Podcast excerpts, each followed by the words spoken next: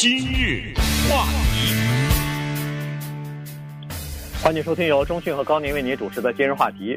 呃，昨天的时候呢，有一个消息在整个的主流媒体当中引起了非常大的这个反响和呃各种各样的报道和评论啊。这个呢，就是呃中国人大今天召开的时候呢，在今年的审议的各种各样的这个法律啊文件当中啊，其中有一个就是关于香港的，叫做维护国家安全法。就是国安法哈，那这个事情呢，可能会动摇香港的现在的，比如说一国两制啊，可能会动摇他们在那儿的各种各样的这个叫做呃言论自由的这个地位。于是呃支持的和反对的两派呢，现在就开始激烈的争论起来。美国当然也不失时机的加入到这个战团当中啊，站在了呃香港那个反反送中的这个条例的这一方。然后呢，看这个样子呢，这个呃。就是提案如果获得通过的话，美中之间的关系已经以及香港和中国中央政府之间的关系呢，可能会出现本质上的变化。嗯，呃，昨天看到这个消息的时候呢，反正我的第一个反应是，二零二零年，呃，这一年真的是不依不饶哈，这里面充满了各种各样的头绪，随着这个国安法的通过。尽管现在还没有通过，但是通过的可能性应该没有什么悬念吧？历史上有过说中国的人民代表大会的提案，而且是代表中央的意思的提案，最后没有通过吗？好像没有这样的一些记录。那这个呢，无疑给二零二零年这一年带来了新的变数。这个问题应该说是太大了，它的头绪太多了。角度也太多了，绝非我们在这一集今日话题里面能讲清楚的。而且，我敢大胆的说，没人能讲得清楚。在现在，对不对？呃，就是没有一个人，没有任何一个人可以说说得清楚这件事情。就是我说的说得清楚的意思就是，行了，人大的时候把国安法通过了，你告诉我接下来香港会怎么样？接下来美国会怎么样？然后中国会怎么样？你告诉我。这个里面有很多的变数啊，不知道，包括现在的政府，我是说特朗普政府呢，也不是很清楚，所以我们尽全力呢，把这个事情从两个角度啊，站在两方面来把它梳理一下，然后看一看为什么这件事情会有这么一种可能变成二零二零年的在新冠状病毒之后的更大的一件事情，而且它也是跟这病毒。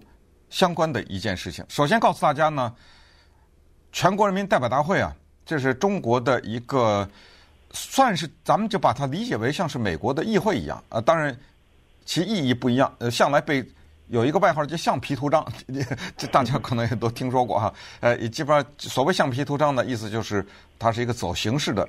但是不管怎么说呢，它每一次的这种大会的举行都特别的重要，因为它对制定很多的。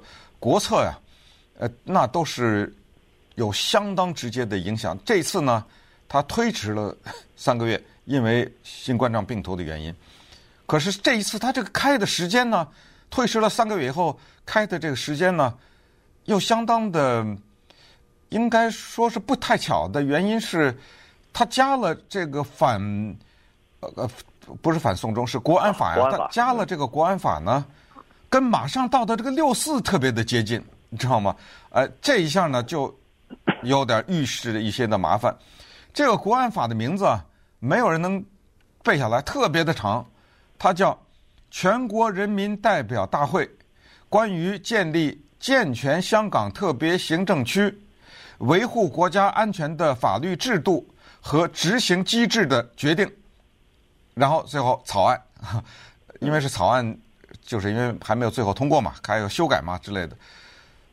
其实人大以前的各种会议啊，或者是各些各量法案，尤其是涉及到中国国内的法案呢，不太会在国际上引发很大的讨论。而这一次的刚才说的这个国安法呢，在中国认为是百分之百的中国的内政，对吧？呃，是我们国家的事情。你外国媒体兴奋什么呀？这闹什么呢？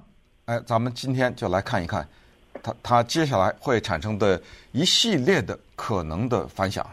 嗯，这个外国政府在闹呢，或者说西方政府在进行呃干预呢，关键就当然就是这个一九九七年，呃，香港从呃这个英国政府手里回归啊，回归到中国大陆去。那个时候，呃，一三零零电台派人去香港进行现场的采访和直播。你不是也去了吗？对，当时我就是其中一个啊，去到那儿去进行直播的。所以那个时候是非常兴奋的，非常振奋的，因为。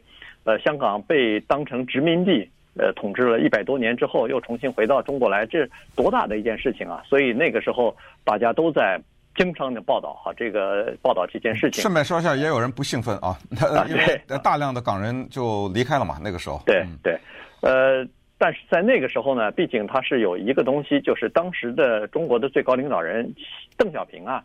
他算总设计师嘛？他提出来一个，叫是就是基本的香港的生活和政策不变啊，五十年不变的这么一个基本的，当时提出来这么一个，呃，叫做承诺吧。那这个是呃一国两制的最基础的东西啊，就是呃资本主义嘛。这个香港当时是资本主义，和中国的政治体制也不一不一样，然后司法体制也有自己的司法体制，因为毕竟在英国的统治下那么多年了，所以。呃，为了让民众比较容易的过渡到这个回到中国的怀抱当中啊，祖国的怀抱呢，就允许他们保持自己的生活方式啊，呃，五十年不变。那做这个是当时做的承诺。现在西方的国家想要对中国进行指责的就是这个东西。你当初承诺了是五十年不变，现在不到五十年呢，现在只有二十多年过去了，怎么现在就要变了呢？哎，他是在这个法理上呢。先呃站在这儿说，你变了以后，等于是把香港原来的，比如说是半自治的这个地位啊，呃，比如说是民主或者是言论自由的这个地位和独立的司法的这个地位，你就等于给他拿掉了。所以呢，现在吵的是这件事儿。嗯，那我们就把这个事情呢，他的头绪就这么理吧。我们先说说这是怎么回事儿啊？这个国安法。跟香港现在的各种各样的法律之间的关系是什么？以及就从所谓法理的角度，我们先看这件事情。首先呢，我们说一下二零零三年的时候发生的一件什么事情。二零零三年这一说，这都快二十年了。呃，之前呢，香港是这么一个情况，在这基本法里面呢，有一个叫所谓的后来的叫所谓二十三条，我相信。嗯，关系香港的人对这个都听说过。这二十三条啊，它里面呢，呃，顺便说下这个二十三条这个东西呢，呃，是基本法当中没有通过的一部分，呃，就是后来被呃香港人给抗议，最后就没有通过啊。这第二十三条就是什么呢？就他在里面加了这样的一个东西，叫做呃反什么颠覆政府啊。嗯，什么禁止？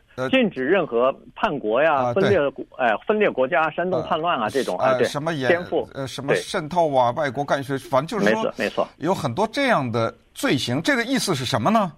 就比如说哈，我再说的白一点，就是说你抢银行，哎，那没事儿，抢银行有抢抢银行的对你的判决和一些法律；你杀人有杀人的判决，强暴有强暴的判，都是这样。还有一种罪叫做颠覆国家罪。嗯，哎，这种罪呢，为什么后来在二零零三年值得一提？就是全大量的香港人上街游行抗议，到最后这个二十三条就给收回来了呢？就是因为这种罪啊，特别难界定，嗯，对吧？对，呃，你什么叫做颠覆政府或者叛国呀、啊，或者是呃颠覆啊、煽动啊之类？煽动这个里面。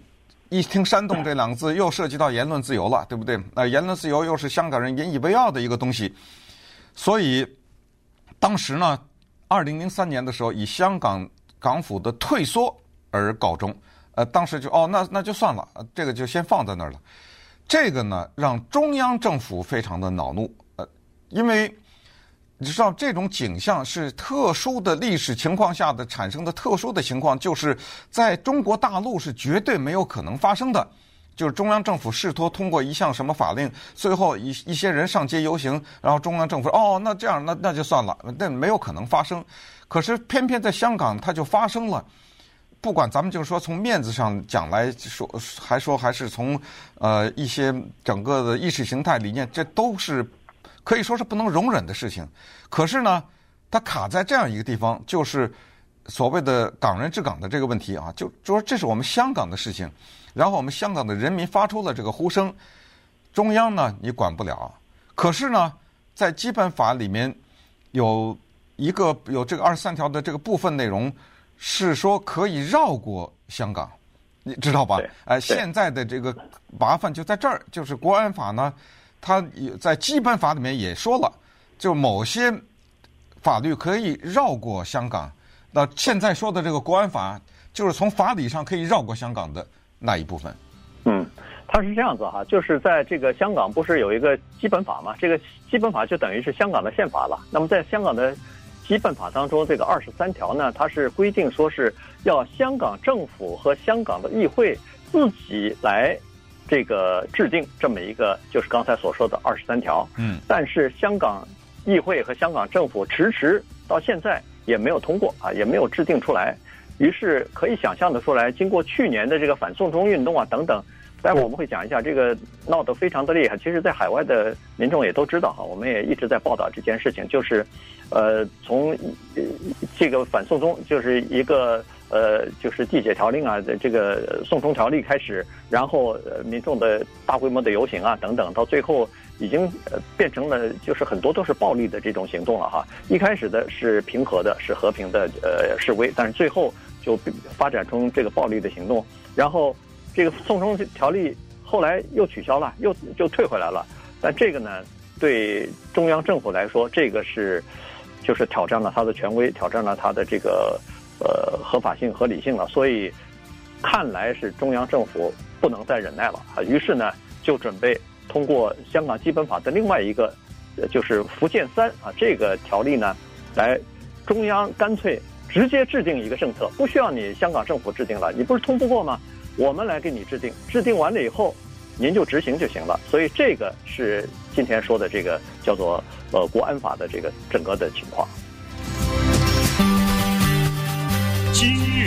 话题，欢迎继续收听由中讯和高宁为您主持的今日话题。今天跟大家讲的呢是香港哈这个。说的是香港，但是实际上是中国人大要通过一个叫做《国家安全法》哈，维护国家安全法。呃，这个呢是涉及到香港的，专门是为香港的这个呃，就是基本法呢增加了这么一条啊，就是维护国家安全。这里头包括了，比如说是呃反对颠覆国家政权啊、分裂国家、呃恐怖行动啊等等。呃，这个呢就说到了。这个香港的基本法了哈，香港基本法刚才说了是香港宪法嘛，那呃第二十三条呢，它是呃没有通过啊，因为这个是需要香港的立法会啊要审议通过的，但是一直没有通过。从二零零三年董建华任内的时候就准备提出来，结果呃弄得大规模示威啊什么的，民众反反对啊，所以呢就没有通过，一直到现在也没有通过。那中央政府当然也不是没有办法，因为这个基本法当中第十八条呢。它有这样一个规定啊，就是说，有一些法律啊，它是可以不需要香港立法会的审议直接列入进去的，全国人大审批就可以。呃，但是要经过咨询啊，就是跟香港政府和立法会呃咨询啊，以以后呢就可以放进去。放到哪儿呢？放到附件三啊，这个附件三里边的这个法律呢，是可以不用香港的立法会审议的。所以这次的这个。呃，国安法呀，主要就是放到附件三里边去。那么，当然，他说放到附件三里头，也不是所有的法律都可以放进去，它有一些规定的，比如说，必须要涉及到国防啊、外交啊和安全啊、国家安全这几条，就是不属于香港特区自治范围内的这些法律，它是可以放到附件三里边去的。于是，现在这个呃国家呃安全法呢，就放到这呃。附件三里边，这样的话就绕开了这个香港议会的审议了。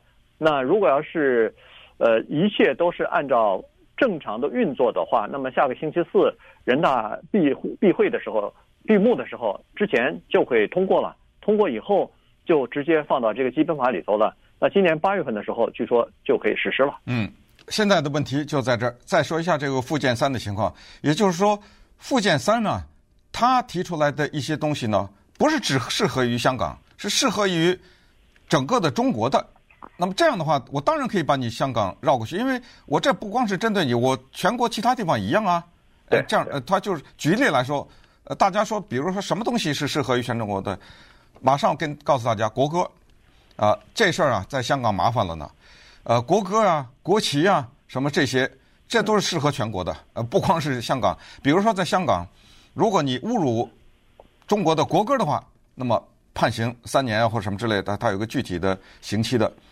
再告诉大家，这个礼拜天就会游行，因为现在已经传出消息来了，就是后天，这个游行就是针对国歌的这个事儿的，就是附件三里面国歌这个事儿。因为只要你现在在香港啊，你要是侮辱中国的国歌的话，有刑期。那香港人对这个事儿不满，所以礼拜天要抗议。现在你又弄了一个国安法的话，它肯定就放在一起了嘛。嗯。好，那么我们这个时候呢，就站在中央政府的角度来说这个事儿。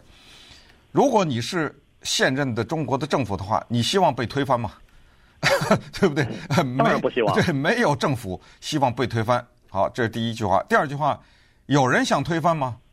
那我得告诉你有，呃，这是肯定的。呃，对这个政府的不满，种种的不满，不用多说，大家也都听说过。除非你生活在一个真空里面。好，那么肯定也有。香港希望司法独立吗？香港希望保持它的言论自由吗？答案是肯定的。我觉得这种都没有什么太多的争议。也就是说，应该很难找到这样的一群人吧。说我们不要，不要言论自由，这这这这比较少。我给你言论自由，不要，呃，这这种也比较少。所以有了这种的思维和这种逻辑呢，我们再来看这个问题。看到去年，我长达半年的各种各样的游行啊，各种各样的暴力的冲突啊之类的，你站在中央政府的角度来讲，他知道有。我相信我们也知道，在这个疫情慢慢的过去之后，这些人回来的可能是多少呢？百分之百。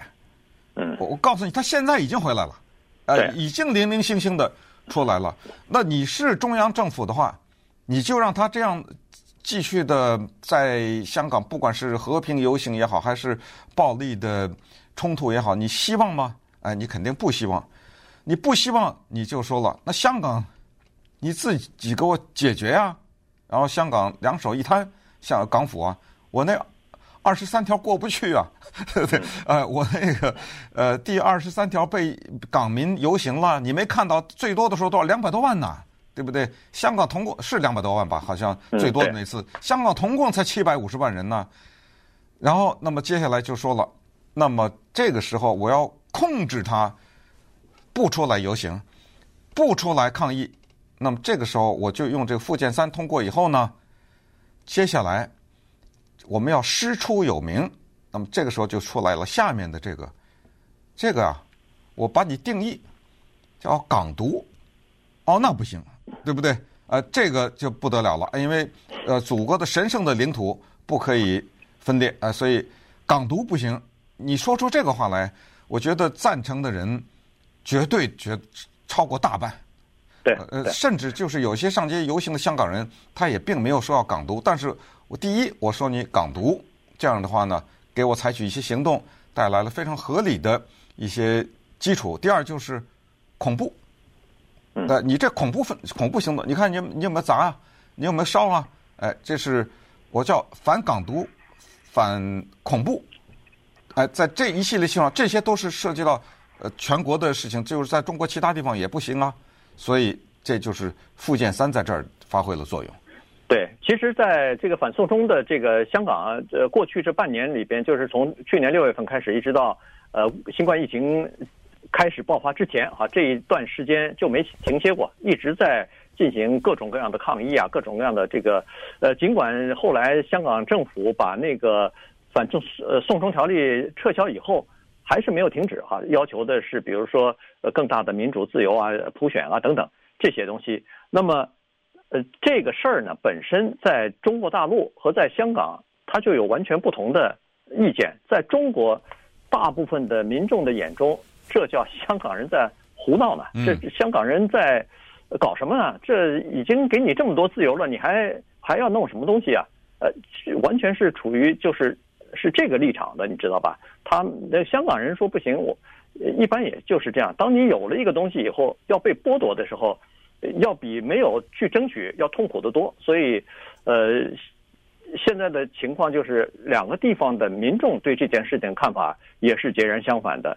再加上呢，香港。的这个后来的反送中运动呢，逐渐变得是越来越叫做暴力啊，呃，经常就是和警察之间，比如说扔那个自制的呃燃烧瓶啊什么的，呃，砸毁一些公公众的这些东西啊等等，反正打砸抢的事情呃都有了。所以呢，对整个的香港的经济、对香港的旅游、对香港的呃形象都有影响。关键是这等于是。不给中央政府面子啊！中央政府下了一个什么，呃，表达了一个什么意思？要推出一个什么法令，居然通不过啊！这个事情在中国国内是不可能发生的，在香港发生了。还有中国更不能容忍的就是香港的叫做，呃，怎么说呢？和国外的势力来进行叫做勾结啊，也就是说。呃，中央方面认为，中国政府方面认为说，香港的很多的这种抗议的活动是由国外，要么就是出钱资助，要么就是从政治上、从舆论上给他支持所造成的，给他煽风点火，给他呃这个呃好像是这些人打了鸡血似的，就开始一个一次一次的上街游行，而且马上又要开始了，所以这个是不允许。而且如果要是有国外的资金进入到。香港的内部去去帮助这些游行的人或者是抗议的人来说，那就更不能容忍了哈。所以在这次的这个国安法当中是有明确的规定的，而且这个香港很多呃就是搞抗议的或者是反送中的这些人士，他们也不忌讳，他们也是经常到欧美国家去，到美国、到欧洲的一些国家去游说，要求呃外国政府进行干预，呃关注香港的事态等等，这个。那中国政府当然是不能允许的。嗯，呃，于是这个就是一个更麻烦的头绪在这儿就产生了。外国政府要干预吗？百分之百的。为什么？川普总统已经说了，昨天他已经说了，呃，他说我再看看，因为在记者会上有人问他嘛，他说我再看看，看看这个国安法到底是什么情况。如果真的是，比如说让香港失去很大的自由的话，他说美国将以最强烈的姿态做出反应。呃，蓬佩奥也。有所表示，对不对？所以这个里面也麻烦了，因为美国的表态它不是一句话了，这个里面有金融方面的制裁，有签证方面的制裁，有很多的关税方面的手段接踵而来。哎，这就是一开始说的中美关系，我不知道还能再怎么恶化，断绝关系吧，干脆，是吧？呃，因为川普已经说了，我们可以跟中国，就是我们可以结束和中国的一切的往来。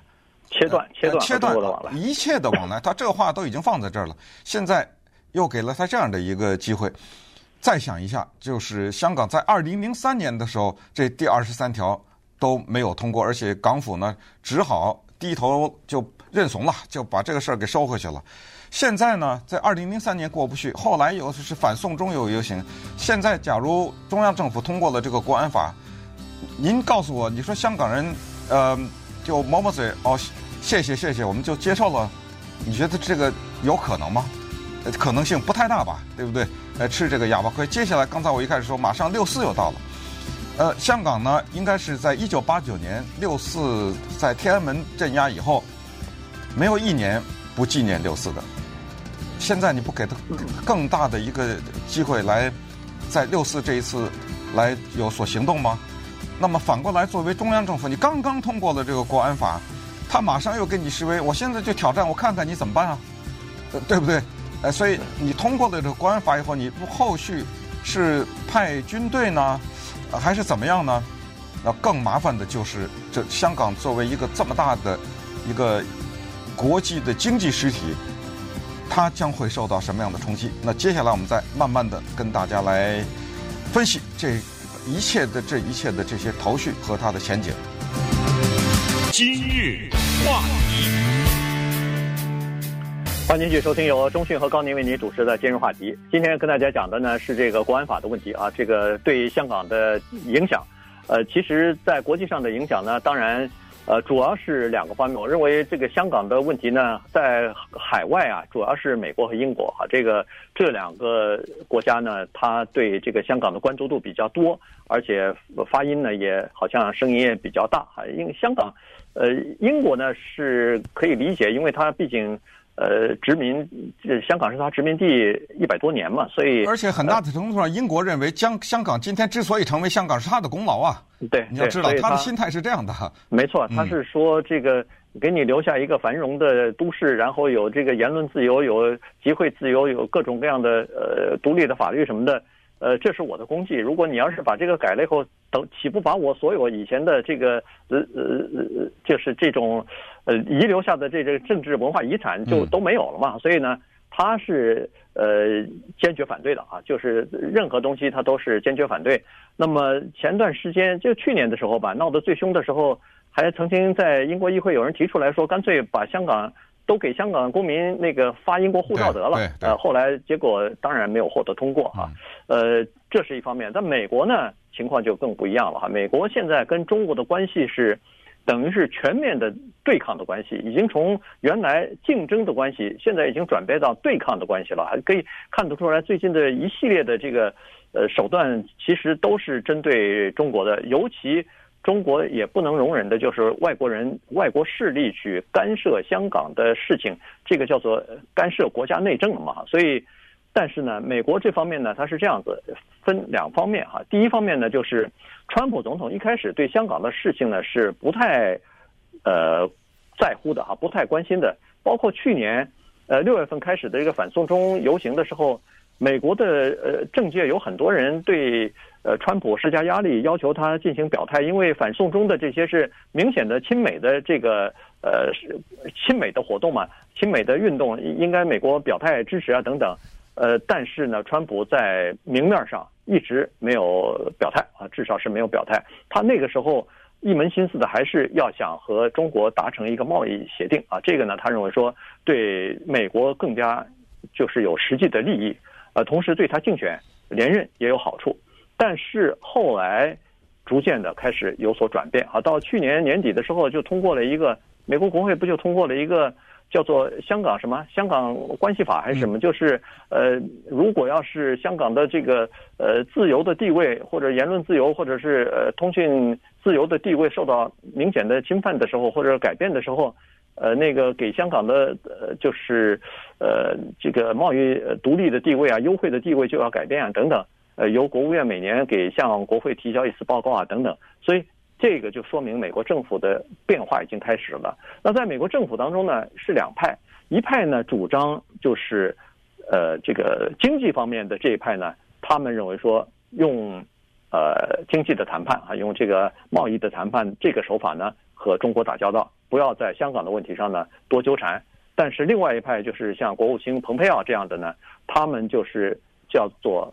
国家安全派啊，什么东西都把它拉到这个对美国的国家安全构成威胁，对美国的国家呃这个利益构成威胁等等，呃，这两派呢是截然不同的，对香港的立场和态度也完全不一样。嗯呃，所以这个问题就变得非常的复杂。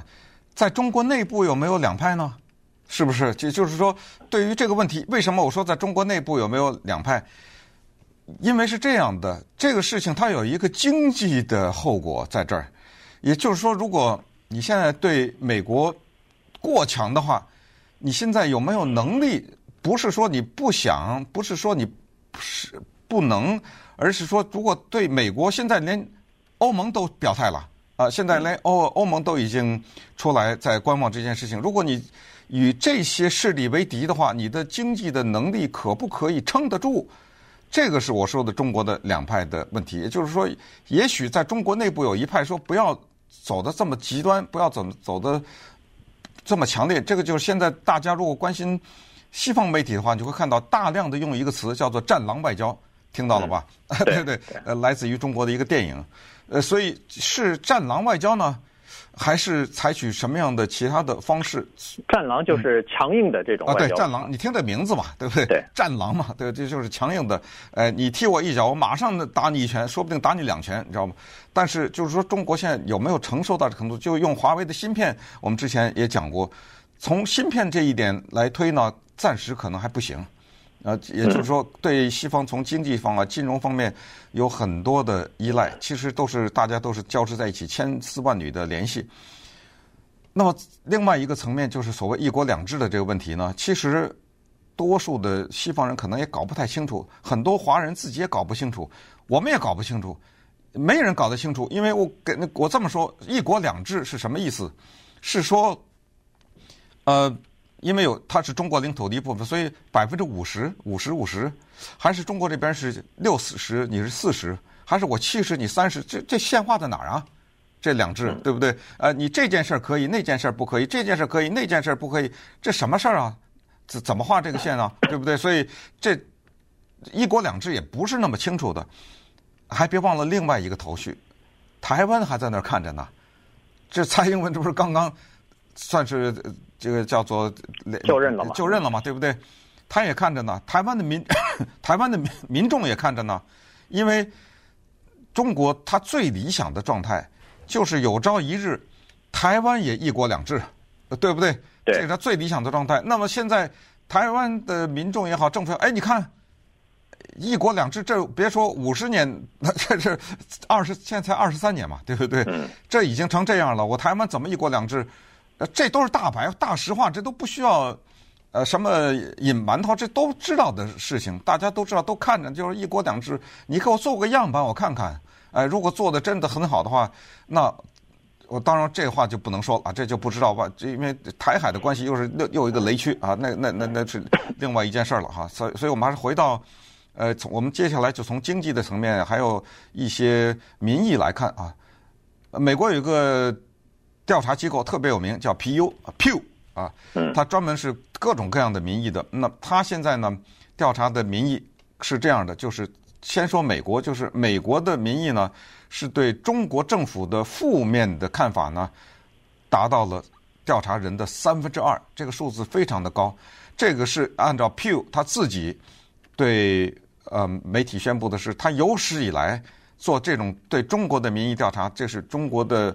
民意调查的是最低的，是在川普当选总统以后呢，又掉了百分之二十，就是对对中国和中国政府的印象啊，就是美国的民众呢是非常的负面的。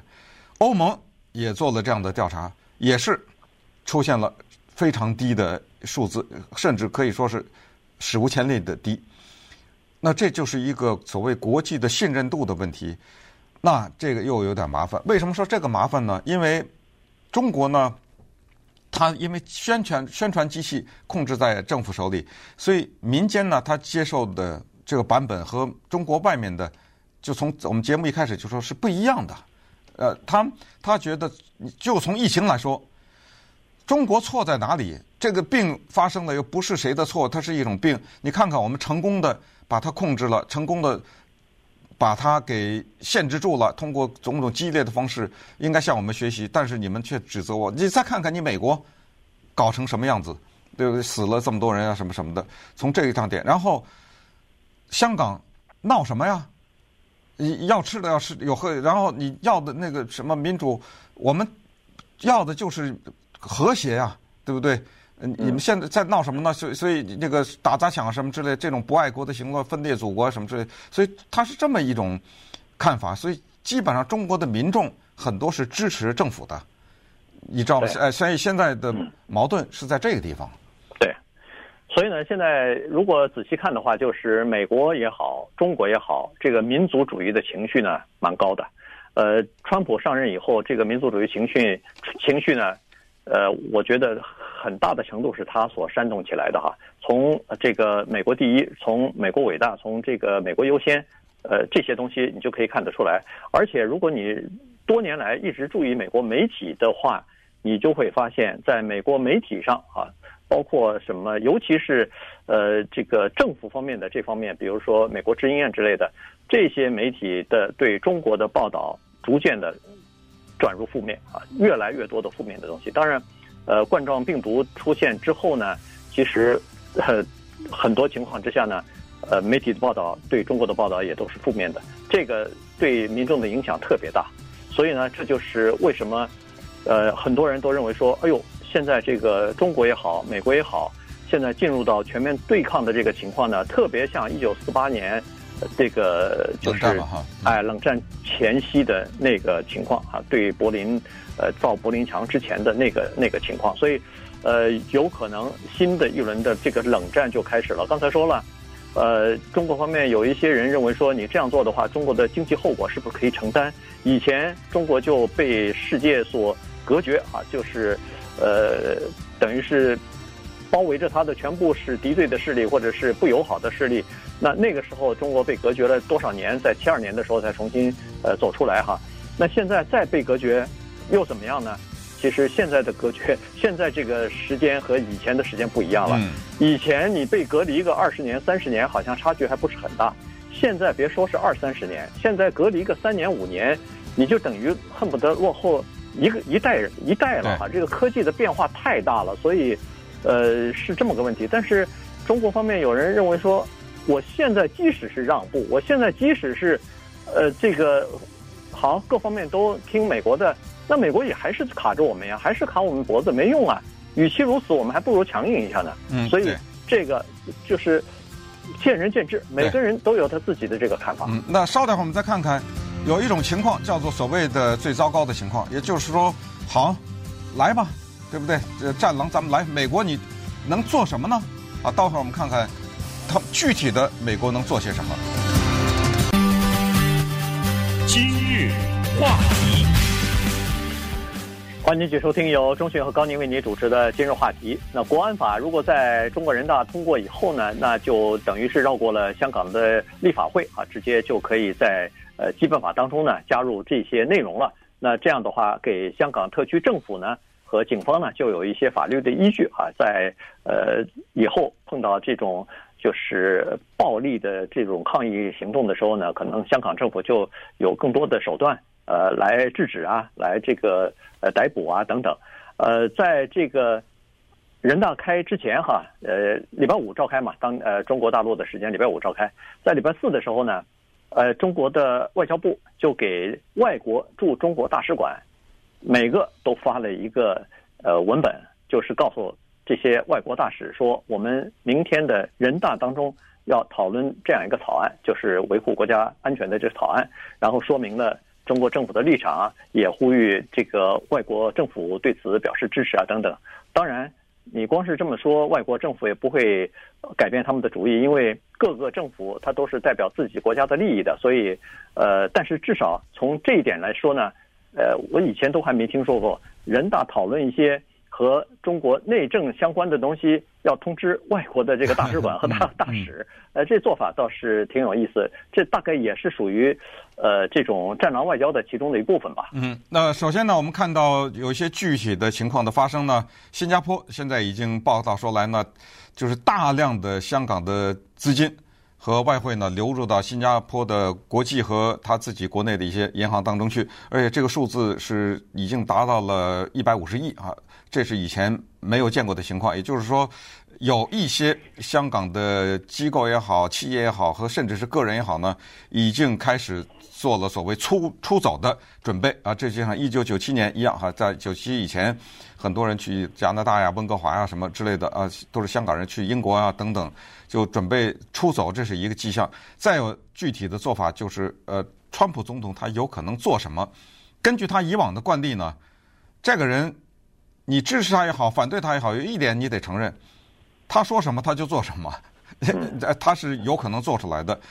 他能做的就是几个，其实，第一就是跟中国已经达成的贸易协议撕毁，这是肯定啊，他就是可以用很巨额的这个关税来进行，因为他撕毁的理由是，因为你通过了这个国安法。破坏了香港的一国两制啊，什么呃，让民众失去自由啊，失去自治等等。他用这种，而且会得到国际的支持，而且最关键的是，现在是民主党和共和党两党一律支持。呃，在这个问题上毫无意义，甚至大家可能已经知道，就民主党的马里兰州的一个参议员，呃，他叫这个 Chris Van Hollen，他推了一个，他和一个共和党的这个人是宾夕法尼亚州的，呃，Patrick Toomey 啊，两个人。推出的对于就是针对中国的法案，那就是什么呃，如果如果中国呃有这种国安法通过的话，因为就是昨天 国安法宣布了几个小时以后，这俩人就出来了。嗯，这俩人马上就把这个新的出来了。他们的具体做具体有很多的做法呀，比如说呃经济的制裁。另外大家也知道，香港在贸易上，在国际上，尤其跟美国和西方的交易当中，有很多不可思议的优惠啊。那这些优惠他可以立刻拿掉，然后什么香港的一些人，包括人大这一次投票的这些人。嗯，来美国没不给签证啊？呃，什么你调查你的在呃呃美国的这些资产呢？呃，包括旅游的一些签证的禁止啊，工作签证的禁止啊。呃，当然 还有最主要的就是技术拦截。就既然这样的话，那一国两制没了的话，那我这个技术过去可以 可以给香港，现在也不给了。嗯，那么这样的话，可以说那那香港就整个这个地方。就失去了它所一切的吸引力。对，呃，这个这个确实是挺大的一件事儿啊，因为呃，在美国的竞选当中，其实未来这一直到十一月份之前，我就相信美国的媒体会铺天盖地的对中国的各种各样的不利的宣传啊。原因就是现在川普的竞选他就在打这张牌呢，就是因为他已经看到了美国民众可能会把这个情绪会调动起来。只要他对中国强硬，哎，那他竞选的可能性就会高一点。我觉得这个，我觉得这个国安法帮了他一下。对，嗯，而且他对民主党的这个挑战人就是 Joe Biden 啊，原副总统，他指责他就是，你看这个人对中国的立场是软弱的，他没有办法对对抗像中国这样的呃呃对手，所以。还是选我吧，他他是采取这种策略的啊，所以而且在国会很少见的在这种议题上，居然民主党和共和党都站在一起，都表示支持对他呃对中国采取的一些比较强硬的这个措施啊，所以呢，这以后看来，呃，这个在美国的华人恐怕也会受到一些这个负面的影响吧。